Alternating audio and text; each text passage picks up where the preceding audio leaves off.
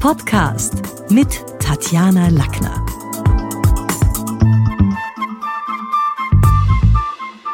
Heute geht's um digitale Bürokratie. Wenn Ihnen mein Podcast Spaß macht, dann können Sie ihn übrigens unterstützen auf steady.com. Also parallel zum beruflichen Alltag bläht sich da mittlerweile die digitale Bürokratie bis in unsere privaten Stunden auf. Wie oft geben wir im Zuge eines Tages unser Passwort ein? Wie oft füllen wir im Internet bei Neubestellungen unseren Namen und die Mailadresse aus? Der moderne Mensch erledigt von Bankgeschäften angefangen zunehmend so viel online und die Bank spart sich Personal. Wir sind zu mobilen Bürokraten geworden, die ihre Beschaffung weitgehend selbst erledigen. Unternehmen sparen sich so tausende Arbeitsstunden, weil die Kundschaft gratis übernimmt. Wenn es zum Beispiel in den Urlaub geht, dann ist aktuell nur noch, naja, in Wahrheit die, die Arbeit des Piloten unersetzbar. Denn viele von uns haben beispielsweise online ihren Flug gebucht, mit dem Handy eingecheckt. Am Flughafen dürfen wir dann die Bordkarte selber scannen und die Gepäckstags an die Koffer montieren. Und insgesamt arbeiten wir hart für unsere Convenience. In der Kommunikation zeigt die digitale Bürokratie mittlerweile Wirkung. Erstaunlicherweise ziehen nach einem langen Arbeitstag immer mehr Kunden dann sogar auch noch die Selbstbedienung an der Maschine einer persönlichen Betreuung vor. Denn das ist schon wahr. Menschliche Gespräche erfordern Höflichkeit, Konzentration und das ist für manche anstrengender, als einfach zum Automaten zu gehen. Selbstscannerkassen gibt's Ah, in vielen Supermärkten, ich habe es bei Ikea schon gesehen. Also diese Self-Checkout-Systeme verschaffen uns natürlich das Gefühl von, von Souveränität und Kontrolle und, und Eigenständigkeit. Und da passiert auch was im Gehirn bei uns. Dieses Belohnungssystem im Gehirn liebt selber machen und dankt uns dann dafür und wir fühlen uns effizienter. Wie in der Kindheit, so spielen wir heute zuzüglich zu unserem Kernjob ganz, ganz viele Berufe. Wir spielen Stewardess, Kassier, Bankbeamter, Tankwart, Verwaltungsbeamter, wenn wir irgendwie mit der Handysignatur was machen, ja. Also mir ist nur wichtig, ich bin schon eine Befürworterin der Digitalisierung, absolut. Aber ich erlebe auch so ein Stückel die Schattenseiten der Veränderung. Diese Entbetrieblichung geht schon auch zu Lasten des Einzelnen und die Verfügbarkeitskultur hat genauso mich erreicht. Und wo merke ich's? Als Trainerin bin ich viel unterwegs und merke natürlich, dass sich meine Ansprüche an Hotels oder Apartments völlig geändert haben. Denn heute brauche ich kein Telefon mehr am Zimmer, denn ich habe mein Handy immer dabei. Ich brauche kein Video on Demand, interessiert mir nicht, denn ich habe auf meinem Laptop die Netflix-App.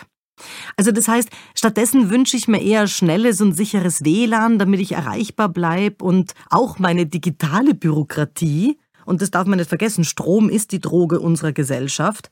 Also damit ich da auch weiterhin äh, flott meine Redaktionsdinge, ich schreibe ja für einige Magazine, meine Beiträge erledigen kann und die eben auch abgeben kann. Nach einem anstrengenden Seminartag ist es dann auch gleich alles erledigt, von Feedbackprotokoll oder der Reisebericht, Spesenabrechnung für den Steuerberater wird alles flott hochgeladen.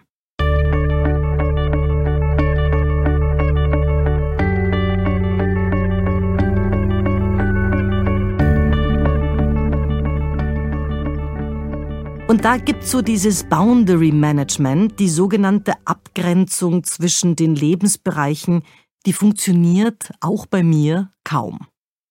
Als selbstständige Unternehmerin denke ich vor allem in meinem Privatleben über, über neue Lernmethoden und Seminardesigns nach, weil ich die Muße hab dafür, weil ich da auch mal Zeit hab dafür und die braucht man letztlich. Denn im lauten Büroalltag zwischen Angebote, Maßschneidern und Telefonlisten abarbeiten und irgendwie Personal koordinieren, wird mir das in der Qualität klarerweise nicht gelingen. Und das bedeutet Stress, denn das bedeutet viele Entscheidungen und und Entscheidungen wiederum sind natürlich Stress. Dazu kommen völlig neue Ängste, die wir auch erleben, die uns in der Kommunikation genauso begegnen. Mit dieser Reizüberflutung des Internets geht Hand in Hand sowas wie FOMO, Fear of Missing Out, beschreibt die ständige Befürchtung, etwas zu verpassen. Im Unterschied zu FOBO, Fear of a Better Option, also wenn irgendwie so die Sorge aufkommt, ich habe mich falsch entschieden oder falsch gewählt.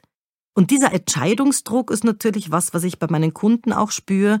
Das, das höre ich auch aus Beziehungen, wenn sie das Gefühl haben, ah, ich habe mich vielleicht für den Falschen entschieden oder auch beruflich bei der Personalsuche. Heute müssen ja Traumpartner ebenso matchen wie zukünftige Mitarbeiter. Also so eine Auswahl treffen ist natürlich bei so viel Optionen und Alternativen immer schwer und geht dann manchen auch aufs Gemüt. Denn sobald man sich für den einen entschieden hat, sagen wir gleichzeitig x anderen damit ab. Und dann ist die Frage, ah, wäre da nicht noch mehr gegangen, wäre das nicht noch besser gewesen. Also immer seltener sind manche beruflich oder privat bereit, über Makel oder auch Schwächen von Mitmenschen hinwegzusehen, weil ja dieses Überangebot an Alternativen, das ja permanent lockt und die Bereitschaft, gemeinsam an Problemen zu arbeiten, wenn es doch gleichzeitig so viele andere Möglichkeiten gibt, ja, das fehlt zunehmend. Fazit. Das eigene Leben zu organisieren ist zwar zeitsparender geworden, dank der voranschreitenden Technik, aber es kostet auch Kraft und verlangt ständige Entscheidungen. Die letzten BKK-Gesundheitsreports, also Betriebskrankenkassenreports, haben deutlich gezeigt, dass es einen Anstieg der psychischen Mehrbelastung durch diese Auswirkung dieser Transformation gibt.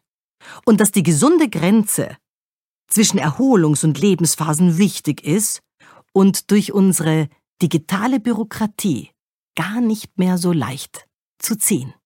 Das war's für heute. Besuchen Sie mich doch in der Schule des Sprechens in Wien. Auf Facebook, LinkedIn, Xing, unter sprechen.com oder auf meinem Blog sprechen.com/blog.